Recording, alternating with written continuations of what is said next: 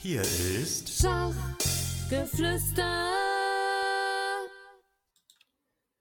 Hallo liebe Schachfreunde, herzlich willkommen zur 189. Ausgabe des Schachgeflüster Podcasts. Mein Name ist Michael Busse. Hier geht es um Themen rund um das königliche Spiel. Und heute zur Abwechslung mal wieder ein Solo-Podcast und zwar zum Thema Mitgliederbindung. Für Schachvereine ist damit natürlich gemeint. Ja, wie komme ich auf dieses Thema zu sprechen überhaupt? Hm, zum einen ist es unsere Situation im eigenen Verein. Ich spiele ja bei den Schachfreunden Hünstetten, in, in Hessen ist das. Und während der Corona-Zeit war es so, dass ich tatsächlich einmal alleine im Trainingsabend war. Und da dachte ich mir, okay, jetzt ist hier alles komplett am Ende und ähm, du wechselst jetzt den Verein. Aber wir haben dann irgendwie die Kurve gekriegt. Wir haben eine Mitgliederoffensive gestartet und jetzt sind wir 22 erwachsene Mitglieder und 23 Kinder bzw. Jugendliche. Also das ist richtig schön äh, gewachsen. Und in unserem Erwachsenentrainingsabend sind zuletzt auch so um die, ja, ich sag mal so zwölf Leute oder sowas ungefähr regelmäßig da. Und im Vorstand haben wir gesagt, wir müssen jetzt wohl mal auch den Schwerpunkt verlagern von der Mitgliedergewinnung zur Mitgliederbindung, weil es nützt nichts, wenn man die Mitgliederlisten voll hat, aber keiner kommt. Denn ein Verein, der muss leben, der muss aktiv sein, die Leute müssen sich treffen, müssen miteinander sprechen, sich begegnen. Das macht ja das Soziale letztlich an einem Verein aus. Und ja, so wie uns geht es bestimmt auch anderen Vereinen, denn der Deutsche Schachbund hat vor einigen Wochen eine Meldung ver veröffentlicht, wonach wir ungefähr 5000 neue Mitglieder in unseren Vereinen haben. Also wir streben wieder auf die 100.000 Mitglieder zu. Und ich denke, auch in anderen Vereinen geht es darum, diese Mitglieder eben auch zu halten. Ähm, kurz nochmal zurück zur Mitgliedergewinnung. Das ist ja quasi Voraussetzung für die Bindung. Dazu habe ich einen eigenen Podcast gemacht. Episode 92 war das mit 32 Ideen. Und ja, also zusammenfassend, vielleicht nochmal ganz kurz kann man sagen, dass man sich erstmal überhaupt im Verein auf das Ziel Mitgliedergewinnung committen sollte. Also das sollte man auf jeden Fall auch Mitstreiter finden. Und dann sollte man ein Bündel von Maßnahmen lostreten, denn eine Maßnahme alleine reicht heute nicht mehr aus. Wir sind im Informationszeitalter und da muss man einen Interessenten eben mehrmals von verschiedenen Kanälen ansprechen und einmal reicht dann nicht. Also ja, wir haben unsere Neumitglieder auch durch ganz unterschiedlichste Maßnahmen gewonnen von Präsenz auf Weinfesten im Ort über Flyer, die wir in die Briefkästen verteilt haben. Wir haben Poster in der Bücherei aufgehängt, äh, die uns schon Mitglieder beschert haben, Werbeposter in der Schule, Einsteigerkurse für Anfänger, ähm, offene Vereinsturniere, eine Homepage, eine Facebook-Seite und vor allem immer wieder und immer wieder Berichte im lokalen Gemeindeblatt. Am besten jede Woche, auch wenn es kaum was zu, zu berichten gibt. Also ich lege mir das, das kommt bei mir immer freitags, ich lege mir das dann freitags hin und dann ist das das Signal für mich, für die nächste Woche wieder einen Bericht zu schreiben. Am besten auch mit Foto. Und wenn man das kontinuierlich macht, ähm, dann ja, wird man auch bekannter und dann werden auch, denke ich mal, Mitglieder kommen. Nun ähm, von der Mitgliedergewinnung zur Mitgliederbindung. Und da habe ich euch 15 Ideen mitgebracht, teils aus unserer eigenen Vereinspraxis, teils, ähm, ja, ich war früher im Tischtennisverein, da sind Erfahrungen mit eingeflossen, teils aus Interviews in diesem Podcast, wo ich ja auch schon Vereinsvorsitzende da hatte, zum Beispiel Christian Zickelbein vom Hamburger SK, mit dem habe ich darüber gesprochen und teils auch einfach im Internet recherchiert. Also, es geht los. Nummer eins: Neue Mitglieder richtig willkommen heißen. Stellt euch mal die Situation vor, ein neues Mitglied hat sich entschlossen, dem Verein beizutreten, füllt den Mitgliedsantrag aus, setzt seine Unterschrift drunter, gibt euch das Formular. So, und was passiert jetzt? Variante 1, ihr steckt das Formular einfach ein und macht so weiter. Zum Beispiel spielt eine Partie, geht nach Hause, was auch immer. Variante 2, ihr sagt herzlich willkommen in unserem Verein. Ja, und ihr holt die Willkommenstüte aus dem Schrank die ihr vielleicht schon vorab für neue Mitglieder gepackt hat. Und vielleicht gibt es noch ein paar nette Worte. Ja, in welcher Variante fühlt man sich da wohl als neues Mitglied geborgener? Äh, ganz klar Variante 2. Das mit dieser Willkommenstüte, das habe ich übrigens ähm, von dem gerade schon genannten Christian Zickelbein. Das finde ich eine wunderbare Idee. Da kann dann zum Beispiel ein Schachkalender rein oder ein Notationsblock oder wenn ihr eine Vereinschronik habt, äh, davon vielleicht ein Exemplar, ähm, ein Zettel mit Ansprechpartnern und Funktionsträgern im Verein. Gerne natürlich auch der Schachgeflüster Leitenfaden für Einsteiger, ähm, den ihr im Schachgeflüster-Shop findet. Ein Kuli, was zum Knabbern, keine Ahnung. Also ihr werdet da schon irgendwie was finden und ja, einfach so, um den, um das neue Mitglied willkommen zu heißen. Und wenn ihr dann zu Hause den Mitgliedsantrag auswertet und das Mitglied in die äh, Liste äh, aufnehmt, dann ähm, nehmt ihr vielleicht das Mitglied auch in eure interne WhatsApp-Gruppe auf, wenn ihr sowas habt, und schreibt dann einen Beitrag an alle. Herzlich willkommen an XY als neues Mitglied in unserem Verein. Na? Und das, das alles gehört zu so einem perfekten Willkommen für neue Mitglieder. Es vermittelt halt das, was sich Menschen im Verein wünschen, was sie im Internet nicht kriegen, wenn sie auf äh, chess.com oder auf Leadchess spielen, nämlich Aufmerksamkeit und Zugehörigkeit. Und ich glaube, Aufmerksamkeit und Zugehörigkeit, das ist was ganz Wichtiges, was halt ein Verein vermitteln kann. Nummer zwei, Feste und Ausflüge veranstalten. Ein Verein ist mehr als die Summe seiner Trainingsabende und Punktspiele. Es bedarf auch unbedingt anderer gemeinsamer Aktivitäten. Und gerade diese Sonderevents, die sind es doch, an die man sich erinnert, die ja miteinander, wo man sich miteinander verschweißt und wo man später sagen kann am Lagerfeuer, ne, weißt du noch vor zehn Jahren, wie das damals war. Mit meinem alten Tischtennisverein, da bin ich früher übers Wochenende einmal im Jahr zu so einem sogenannten Vier-Länder-Turnier mit ähm, drei anderen befreundeten Vereinen gefahren. Und das hat richtig zusammengeschweißt. Da haben wir ein ganzes Wochenende miteinander äh, erlebt. Und es muss ja nicht gleich so was Aufwendiges sein, aber wie wäre es denn mal passend zur Jahreszeit mit einer Weihnachtsfeier? Jeder Verein, jeder anständige Verein sollte eine Weihnachtsfeier machen, finde ich. Also das ist für die Mitgliederbindung ganz wichtig, dass man eben Dinge auch außerhalb des regulären Trainings- und Spielabends macht. Ähm, entweder im Lokal einen Tisch reservieren oder vielleicht in eurem ganz normalen Trainingslokal und ihr bestellt euch eine Pizza oder jeder bringt Plätzchen mit oder was auch immer. Und vielleicht hält der Vorsitzende auch eine kurze Rede über den Verlauf der Saison. Die langjährigen Vereinsmitglieder werden geehrt, der Vereinsmeister wird geehrt, es gibt vielleicht einen Schachquiz, eine Tombola, ein Simultanturnier, keine Ahnung. Also das kann man natürlich beliebig aufwendig machen. Ist schon klar, dass das viele Vereine überfordert, aber so eine kleine Weihnachtsfeier, vielleicht mit Familie, ähm, das ist doch sicherlich möglich. Also schafft Programme oder schafft Veranstaltungen, bei denen auch Familienmitglieder der, der Schachspieler teilnehmen können, um die Gemeinschaft halt zu erweitern. Und äh, damit auch die Familie den Verein kennenlernt und nicht immer meckert, wenn man hingeht, sondern merkt, dass da nette Leute sind, dass ihr euch wohlfühlt. Also Weihnachtsfeier, Feste, Ausflüge, Sonderveranstaltungen. Ähm, das gleiche gilt natürlich auch für Jugendliche. Ne? Ich habe das jetzt mehr so auf Erwachsene bezogen, den Podcast, aber ähm, das ist ganz klar, dass auch äh, Jugendliche oder Kinder, die im Schachverein spielen, dass die solche Zusatzveranstaltungen brauchen, sonst sind sie ganz schnell wieder weg. Nummer drei ist jetzt eine Frage des Führungsstils so ein bisschen. Ähm, delegieren und Ämter vergeben, habe ich den genannt. Seid ihr vielleicht in eurem Verein alles auf einmal? Vorstand, Jugendwart, Webmaster, Mannschaftsführer? Macht alles ihr in einer Person? Das ist schlecht. Dann läuft irgendwas schief. Denn auf Dauer kann ein Verein nicht leben, wenn wenige alles machen.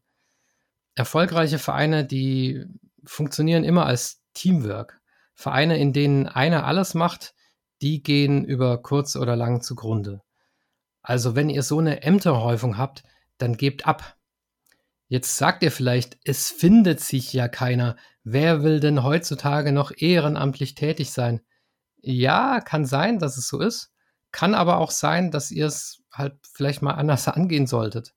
Der erste Tipp, den ich da habe, das habe ich bei so einer äh, Vereinsversammlung bei uns im, im Ort gehört, wo nicht nur der Schachverein eingeladen war, sondern, sondern andere Vereine auch Ähm, der erste Tipp lautet, konkret und gezielt jemanden ansprechen, den ihr im Auge habt. Da war so eine, ähm, so ein Vereinsvorstand, ein weiblicher, junger Vereinsvorstand, die hat gesagt, sie hätte sich nie und nimmer gemeldet, wenn sie nicht konkret angesprochen worden wäre. Also nicht fragen, wer will Jugendleiter werden, der meldet sich bitte bei mir, sondern hey Klaus, hey Katrin, wer auch immer, ich habe den Eindruck, du kannst gut mit Kindern, ich könnte mich äh, mir dich gut als Jugendleiter vorstellen, hättest du da Lust dazu? Also so eine Herangehensweise, das erhöht die Chance schon mal deutlich. Und zweiter Tipp zum ähm, Ämter finden. Ja, viele Leute wollen sich heutzutage nicht mehr verpflichten. Ne? Die, die Welt ist unverbindlicher geworden als früher. Aber viele Menschen sind schon bereit, sich für kleinere Pakete zu verpflichten. Also vielleicht will keiner Jugendleiter werden, aber die Jugendlichen mal für ein oder zwei Spiele auswärts äh, hinfahren, ja, warum nicht? Ne? Oder vielleicht will keiner ähm, Spielleiter oder Turnierleiter werden, aber mal bei einem einzelnen Turnier mithelfen, warum nicht? Also über diese Schiene könnt ihr die Leute vielleicht, vielleicht kriegen. Übrigens, es gibt auch kaum bessere und motiviertere Vereinsmitglieder als die Eltern der eigenen Jugendlichen, denn die machen es natürlich auch, um ihrem Kind äh, zu helfen. Also ruhig auch mal die Eltern einbinden als Fahrer oder als Helfer bei einem Turnier oder so. Selbst wenn ihr das irgendwie nur durch Vereinsmitglieder ähm, abdecken könntet, aber die Eltern mit einbinden, ähm, das ist immer eine gute Idee. Äh, also, delegieren und Ämter, Ämter vergeben. Nummer vier, und das hängt ganz eng damit zusammen, auch mit dem Führungsstil, Engagement annehmen und zulassen. Ähm, ich gehe jetzt hier einfach mal davon aus, dass viele von euch Vereinsvorstände sind oder jedenfalls engagiert im Verein, sonst würdet ihr die Folge wahrscheinlich nicht hören. Und als Vorstand seid ihr wie eine Führungskraft in einem Unternehmen. Und gute Führungskräfte zeichnen sich für mich dadurch aus, dass sie die anderen nicht runterdrücken, sondern hochheben. Also wenn jemand im Verein einen Vorschlag hat, was auch immer, dann versucht nicht den Vorschlag abzuwehren ja, vielleicht ist der Vorschlag nicht so genau das, was ihr machen würdet, na klar. Ähm, aber das heißt nicht, dass er falsch ist. Und versetzt euch mal in die Lage von dem anderen, wie der das aufnimmt. Ich habe was vorgeschlagen, aber der Vorstand ist dagegen. Na, also, was mache ich? Ich fahre mein Engagement zurück. Ich bringe keine Ideen mehr ein. Ich habe auch keine Lust für diesen Vorstand, irgendwelche Ämter zu übernehmen. Ich spiele nur noch Schach und sonst nichts. Ja? Und der Vorstand, der wundert sich dann, dass es so schwierig ist, die Ämter zu besetzen und dass keiner mithelfen will. Im schlimmsten Fall zieht sich der andere nicht nur zurück, sondern gründet sogar eine Opposition gegen euch. Und viele interne Grabenkämpfe in, in Vereinen, auch in Firmen, sind aus Enttäuschung über Ablehnung entstanden. Ne? Ehemalige Leute, die ehemals zusammengearbeitet haben und sich dann verkracht haben, weil der eine das Engagement des anderen versucht hat äh, zu unterdrücken. Also, wenn sich jemand einbringen will im Verein und einen dämlichen Vorschlag macht, dann nicht einfach den Vorschlag abbügeln, sondern versucht ihn gemeinsam so zu modifizieren, dass ihr noch irgendwie damit leben könnt. Äh, oder eine Alternativlösung entwickeln oder was auch immer. Gute Vorstände kontrollieren und unterdrücken nicht alles, sondern lassen gewähren.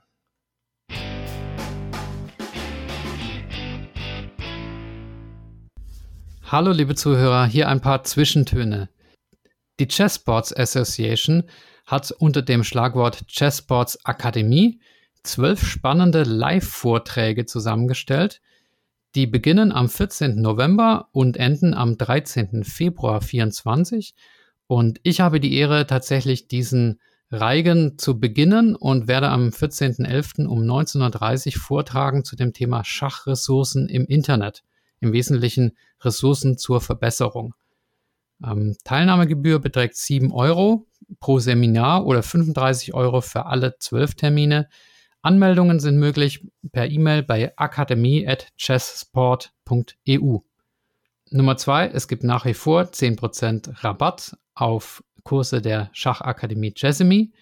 Ihr verbessert euch dadurch nicht nur selbst im Schach, wenn ihr diese Kurse kauft und auch durcharbeitet natürlich, sondern ihr unterstützt dabei auch Schachgeflüster.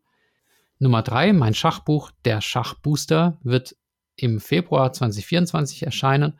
Und wenn ihr möchtet, könnt ihr euch auf die unverbindliche Warteliste setzen unter schachgeflüster.de slash Schachbuch. Das war's schon. Viel Spaß weiterhin beim Zuhören.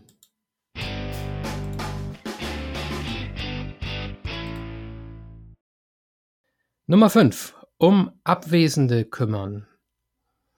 Ja, vielleicht habt ihr die Situation auch schon gehabt oder ganz bestimmt habt ihr sie schon gehabt, dass ein Mitglied schon mehrere Wochen nicht mehr im Training war. Und dann fragt ihr euch vielleicht, hey, weißt du, was mit dem ist? Nee, keine Ahnung, ich weiß es auch nicht. Und dann wird weitergespielt. Schade. Ähm, vielleicht schreibt er einfach mal eine WhatsApp oder eine E-Mail oder ruft sogar an. Ja, Anrufe finde ich immer so ein bisschen aggressiv, aber ähm, ja, schreibt einfach mal, hey, wir haben dich schon länger nicht mehr im Training gesehen, ist alles in Ordnung bei dir? Und dann kommt vielleicht die Antwort, ja, danke für die Nachfrage, bin gerade im Krankenhaus oder was auch immer. Und dann schreibt er zurück, oh, hoffentlich nichts Schlimmes, kann ich dich besuchen? Und dann sagt er vielleicht, nee, nicht nötig, ich komme morgen wieder raus, am Montag komme ich ins Training. Ja, so oder so ähnlich könnte es laufen. Jetzt könnte man sagen, der Vereinskamerad wäre wahrscheinlich auch ohne Nachfrage am nächsten Montag wieder ins Training gekommen. Ich bin mir da aber nicht so sicher.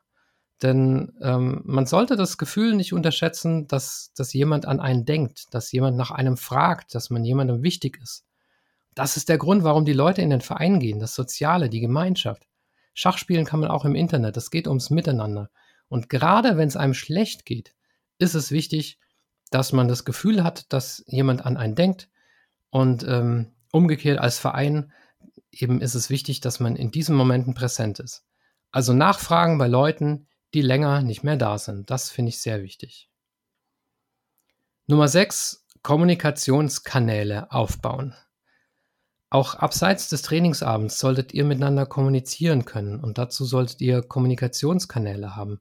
Da kann man sich dann absprechen wegen, Fahrten zum Training, äh, zum Training oder zum Spiel. Ähm, wir haben im Verein zum Beispiel eine WhatsApp-Gruppe. Da muss man natürlich ein bisschen aufpassen, weil nicht alle Leute WhatsApp haben, dass man die anderen nicht abhängt. Aber ich stelle da zum Beispiel auch immer unsere neuen Homepage-Artikel rein, Spielberichte und so weiter. Und manchmal gibt es auch Vereinskameraden, die Schachrätsel reinstellen. Da ist die Beteiligung auch recht hoch. Also da gibt es schon so eine gewisse Interaktion und Interaktion erzeugt Bindung.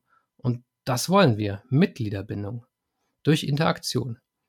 Eine andere Idee ist ein Newsletter. Das ist natürlich ein bisschen eine einseitige Kommunikation, aber trotzdem, ähm, wenn man da dann hört, welche oder liest, welche Termine es gibt, welche Spielberichte, Erfolge, Ehrungen, Geburtstage vielleicht auch, Geburtstagskalender, wenn die Leute damit einverstanden sind. Also ich würde das ohne Geburtsjahr machen. Ähm, dann kann das auch eine Idee sein. Lohnt sich vielleicht nur bei größeren Vereinen, aber denke ich, macht schon Sinn. Äh, die Homepage ist natürlich auch sehr wichtig, nicht nur zur Mitgliedergewinnung, sondern auch zur Bindung. Ähm, ich weiß es nicht genau, aber ich würde schon behaupten, dass die meisten Zugriffe auf unsere Homepage von unseren eigenen Spielern kommen oder auch von den Eltern der Jugendlichen. Ähm, und ja, das alles dient halt dazu, dass man sich nicht nur einmal die Woche am Trainingsabend mit dem Verein auseinandersetzt und identifiziert, sondern auch zwischendurch. Also Kommunikationskanäle schaffen. Nummer sieben, ältere Mitglieder umwerben, habe ich jetzt hier stehen. Das ist vielleicht das falsche Wort. Ähm, respektieren oder einbeziehen. Ja, ich mache einfach mal weiter, dann, dann versteht ihr, äh, oder ja, dann wird klarer, was ich meine. Mit älteren Mitgliedern meine ich jetzt auch nicht unbedingt das Alter, sondern das Eintrittsdatum, also Dienstelter sozusagen. Weil ich habe in Vereinen schon öfters die Tendenz beobachtet, dass die Älteren lange Jahre geblieben sind, um halt noch den Laden zusammenzuhalten. Nach dem Motto, wenn wir jetzt gehen, dann fliegt das Ganze auseinander. Und dann kommen neue Mitglieder und, dies, und dann sagen jetzt die Älteren, okay, dann kann ich mich ja zurückziehen. Nächstes Jahr trete ich dann zurück als Finanzvorstand. Punktspiele will ich nicht mehr spielen und so weiter. Manchmal ist das auch eine Erleichterung für die Älteren, dass es nicht mehr auf einen ankommt. Manchmal ist es vielleicht auch Frust, dass man jetzt nicht mehr so wichtig ist. Aber genau da kommt es auf den Vorstand und auch auf die neuen Mitglieder an, zu sagen, bitte hör nicht auf. Nur weil neue jetzt da sind, heißt es nicht, dass die alten gehen sollen, dass wir euch nicht mehr brauchen. Wir wollen doch wachsen und nicht euch ersetzen. Wir brauchen eure Erfahrung. Also die Alten nicht einfach aus der Verantwortung stehlen lassen, sondern ihnen das Gefühl geben, dass sie nach wie vor gebraucht werden, um den Verein am Leben zu halten. Nummer 8. Ich nenne das mal Freud und Leid teilen. ich hatte ja schon gesagt, ein Verein ist für mich mehr als die Summe seiner Trainings- und Spielabende und insbesondere freudige und traurige Anlässe sollten in der Gemeinschaft miteinander geteilt werden. Mit den freudigen fange ich mal an, Geburtstage. Nehmt doch mal eure Mitgliederliste und tragt die Geburtstage in euren Kalender ein. Eine kurze WhatsApp oder E-Mail. Hey, alles Gute zum Geburtstag. Wir sehen uns morgen im Training und trinken ein auf dich. Das ist doch schön, das, das stärkt die Bindung. Da müsst ihr auch nicht der Vorstand sein, sondern das kann jeder machen. Ähm, wir haben auch früher mal bei uns im Verein so eine Tradition gehabt, dass derjenige, der Geburtstag hatte, dass der dann ein Getränk ausgegeben hat äh, für die anderen.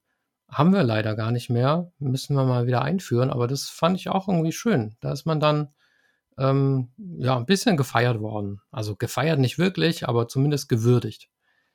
Ähm, oder bei Anlässen wie Hochzeit oder Geburt eines Kindes.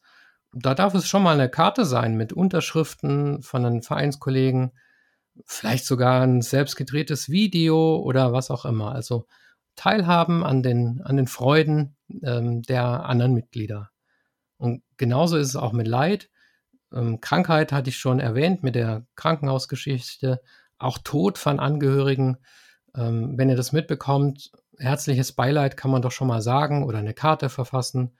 Oder wenn sogar das Vereinsmitglied selbst stirbt, dann kann man mit der Familie absprechen, ob man ähm, was man macht, ob man äh, einen Nachruf schreibt zum Beispiel ähm, das merken auch die anderen Vereinsmitglieder. Ne? Unser Verein nimmt Anteil und ähm, ja, das klingt jetzt hart, aber wenn ich mal sterbe, dann kommt da jemand vom Verein auf die Beerdigung und dann ähm, ja werde ich da wahr, also werde ich wahrgenommen, ist jetzt blöd gesagt, aber ihr wisst, was ich meine. Also teilhaben an, an Freud und an Leid.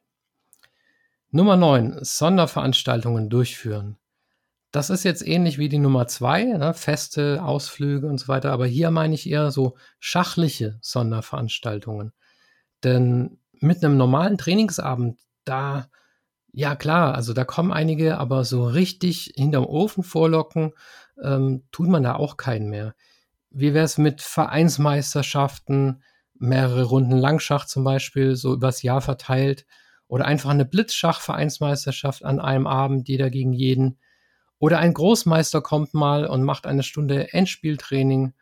Ähm, sowas würde ich aber auch nicht alleine entscheiden als Vorstand, sondern immer auf der Mitgliederversammlung besprechen oder im, im Trainingsabend besprechen. Kann ja sein, dass ihr zum Beispiel mit dem Vorschlag von so einem internen Turnier in die Versammlung reingeht, aber dann wird plötzlich ein offenes Turnier draus oder eine Simultanveranstaltung oder ein Freundschaftsspiel mit einem anderen Verein ähm, oder kombiniertes Schach, Dart-Turnier oder Schachtischtennisturnier mit einer, mit einer anderen Abteilung eures eigenen Vereins oder was auch immer. Also ähm, ja. Was auch geht, ohne Geld auszugeben, sind so Themenabende. Also man spielt einen Abend lang zum Beispiel nicht mit normaler Grundstellung, sondern man lässt äh, Chess 960 Stellungen auslosen, entweder als Turnier oder halt einfach so als, ähm, als, als Gag zum, zum Spielen, zum Freispielen. Oder man spielt mit vorgegebenen Eröffnungen. Oder wie wäre es zum Beispiel mit Tandemschach? Ähm, also es gibt ganz viele Möglichkeiten, den, den Trainingsabend mal so ein bisschen aufzupeppen. Und das kann man dann auch zum Beispiel schön im Mit Mitteilungsblatt im örtlichen ankündigen und sagen, Sonderveranstaltung des Vereins nächste Woche. Ähm, ja, ja, welche neuen, äh, welche neuen oder welche schachlich interessierten Personen äh, möchten vielleicht mal in, in den Verein reinschnuppern zu dieser Veranstaltung. Ja. Nummer 10. Ausgetretene befragen. In einem Verein, da gibt es manchmal verdeckte Missstände und die bekommt man nur raus, wenn man nachbohrt. Bei Unternehmen ist es so, ähm, bei, bei Austritten machen manche Unternehmen sogenannte Exit-Gespräche. Also da fragen dann die Personaler oder auch die Geschäftsführer, fragen dann die Leute, warum sie gekündigt haben. Oft liegt es am Fehlverhalten von bestimmten Personen. Und so kann es im Verein auch sein. Wenn jemand austritt, dann fragt ihn ruhig mal, warum. Das gilt natürlich auch genauso bei, bei Minderjährigen. Also ruhig mal bei die Jugendlichen oder bei Kindern die Eltern fragen. Ähm, es kann zum Beispiel die Situation sein, ein Mädchen tritt aus dem Jugendtraining aus Vielleicht hat sie einfach andere Interessen oder es ist ihr alles zu wettkampfmäßig oder was auch immer. Aber es kann auch sein, dass sie sich unwohl fühlt, weil irgendjemand anzügliche Bemerkungen gemacht hat. Und dem muss man nachgehen und das Fehlverhalten dann ähm, aufklären und klar kommunizieren, dass sowas nicht toleriert wird und nach vorne hin dann vielleicht auch gemeinsame ähm, Richtlinien zum Umgang miteinander erarbeiten und vielleicht an die Pinnwand hängen, wenn ihr sowas habt.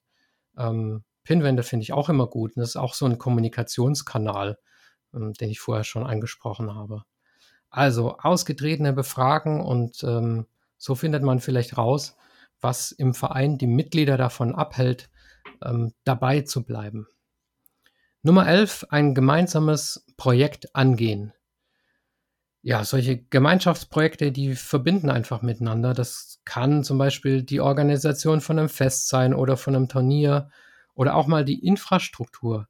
Schaut euch mal euren Vereinsraum an. Wie sieht er aus? Kann man vielleicht ohne groß Geld auszugeben den ein bisschen verschönern? Kann man den aufräumen? Kann man mal den Schrank entmisten? Kann man was streichen? Vielleicht kann man hm, einen Trainingsabend mal statt dem Schachspielen dazu nutzen, den Raum ein bisschen freundlicher zu gestalten. Oder eine kleine Vereinsbibliothek mit Büchern einrichten. Jeder bringt alte Schachbücher mit und die werden dann schön ähm, angerichtet in, in einem Regal, das ihr vielleicht habt oder neu anschafft. Oder ja, wie gesagt, einfach mal die ganzen Schachmaterialien durchsehen, die, die da sind. Gucken, was kaputt ist, was repariert werden muss, was nachgekauft werden kann. Ähm, sowas. Ähm, ja, neben dem Turnier oder der Verschönerung des Vereinsraums könnte zum Beispiel auch das Verfassen von einer Vereinschronik ein schönes Gemeinschaftsprojekt sein.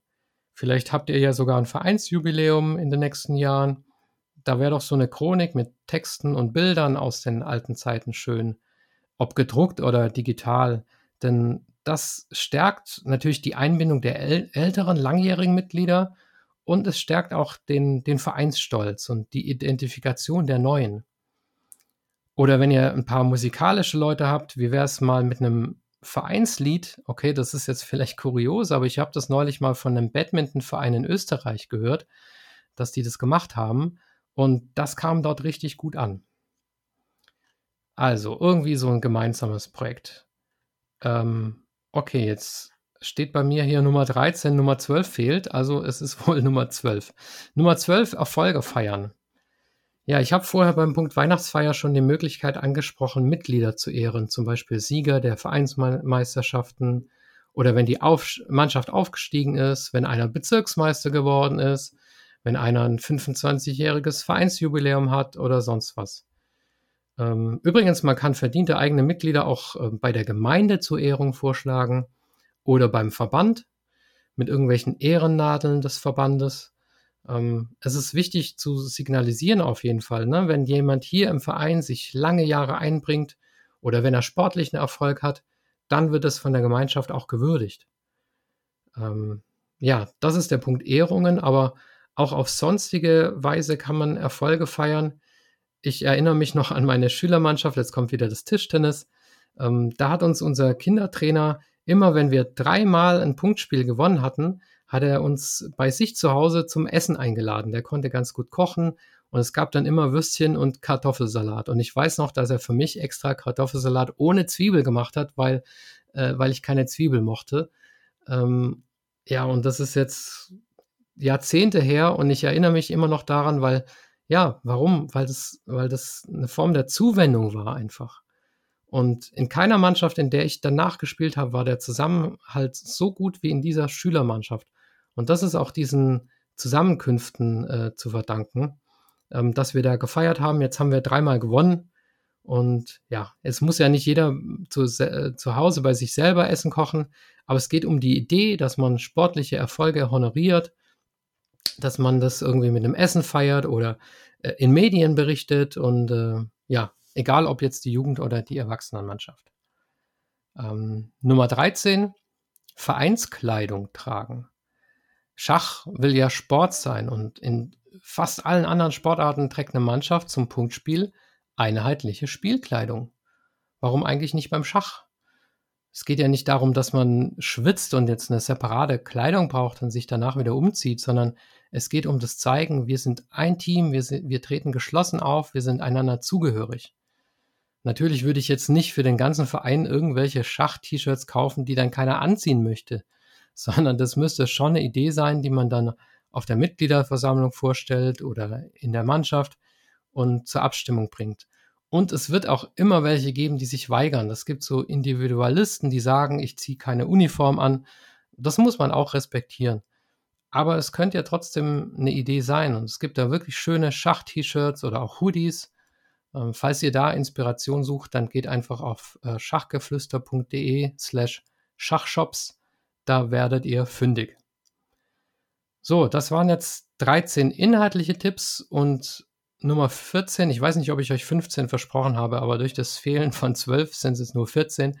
Nummer 14 lautet, die eigenen Mitglieder sind, äh, befragen. Ähm, ja, da würde ich gerne eine kleine Geschichte erzählen. Und zwar 2012 wurde ich in meinem Unternehmen Führungskraft und musste dafür auch ein Assessment Center vorher absolvieren. Und dazu gehörte dann auch ein Rollenspiel in Form von einem Mitarbeitergespräch. Da gab es eine ganz komplizierte Situation zu einer Frage, wie man ähm, in der Urlaubs- oder was die Weihnachtszeit, ich weiß nicht mehr, wie man da Präsenz der eigenen Abteilung gewährleistet. Und alle Mitarbeiter wollten Weihnachten feiern und ähm, ja, keiner wollte arbeiten. Und äh, ich hatte die Aufgabe dann mit einem Mitarbeiter zu sprechen. Und ähm, ich habe mir da eine Lösung überlegt und wollte die dann im Gespräch mit dem Mitarbeiter durchdrücken. Und das ist mir natürlich überhaupt nicht gelungen. Und danach im Feedbackgespräch hat mir dann ähm, also ein leitender Angestellter des Unternehmens gesagt, Herr Busse, präsentieren Sie den Mitarbeitern nicht schon immer Ihre eigene Lösung, sondern präsentieren Sie ihnen das Problem und fragen Sie dann nach Lösungsvorschlägen. Denn wenn die Lösung von den Mitarbeitern selbst kommt, dann wird sie erstens viel eher mitgetragen und zweitens kommen die Mitarbeiter vielleicht auch auf eine Lösung, die ihnen überhaupt gar nicht eingefallen wäre. Also nicht immer alles selber lösen wollen als Führungskraft oder als Vereinsvorstand, sondern um Lösungen bitten. Und das ist mir in Erinnerung geblieben und das habe ich auch während meiner Zeit als Führungskraft immer versucht zu beherzigen. Und deshalb lautet mein Tipp 14 auch, fragt die anderen Vereinsmitglieder mal, entweder in der Mitgliederversammlung oder auch einfach so unter vier Augen, was die für Ideen zur Mitgliederbindung haben. Und ich wette, da kommen richtig gute Sachen. So, das war's mit meinen 14 Tipps. Natürlich alles kein Allheilmittel und ähm, alle 14 umsetzen ist natürlich auch nicht angezeigt auf einmal, sondern man muss da überlegen, was passt für einen. Vielleicht spricht euch der eine oder andere Tipp an. Wichtig ist, dass ihr ins Umsetzen kommt, denn es ist wie beim Schach. Wissen ist wichtig, aber die Anwendung, die ist noch wichtiger. Und dabei wünsche ich viel Erfolg und Spaß und äh, eurem Verein und euch persönlich natürlich nur das Allerbeste. Und wir hören uns dann in der nächsten Podcast-Folge wieder entweder mit einem Schachgedicht oder mit einem Interview. Beste Grüße und bis bald, euer Michael.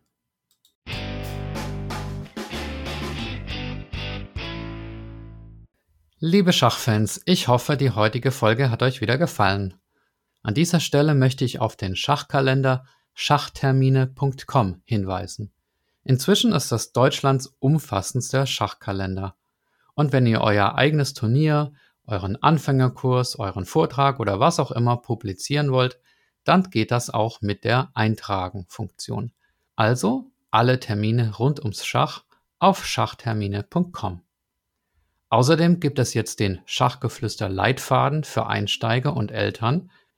Der Leitfaden enthält 48 Tipps für Anfänger, wie man sich im Schachdschungel orientiert und verbessert und dann noch 16 Tipps für Eltern von Schachkindern. Das Ganze auf 36 Seiten zum Preis von 9,90 Euro beim Schachgeflüster-Shop. Das Heft passt zum Beispiel super in ein Willkommenspaket für neue Vereinsmitglieder rein. Abschließend wie immer der Dank an alle Personen, die mir auf paypal.me slash Schachgeflüster etwas gespendet haben oder YouTube-Kanalmitglied sind oder auf patreon.com slash Schachgeflüster eine regelmäßige monatliche Spende zukommen lassen oder Bargeld per Post zugeschickt haben. Das Ganze wird verwendet, um die Ausgaben aus diesem Podcast zu bestreiten, zum Beispiel die Homepage-Gebühren und die Mikrofone für die Gäste. Ja, vielen Dank an folgende Personen oder Einrichtungen. Andreas Virux, Armin Züger, Benjamin Steinhilber, Dieter Riegler, Frank Rothmann, Friedhelm Küch, Güven Mannay vom interkulturellen Schachverein Satranj Club 2000, Hans aus Berlin, Dr. Joachim Meyer-Brix, Manuel, Manuel Rüther, Marc Hofmann, Markus Schirmbeck, Oliver Bremer, der mysteriöse Peter, Peter Hug von DSSP, die Schulschachprofis, Peter Schach, die Internetseite schachtraining.de, Sven Ossenberg, Thomas Hasin und Tim Bialuszewski. Vielen Dank an euch, macht's gut, euer Michael.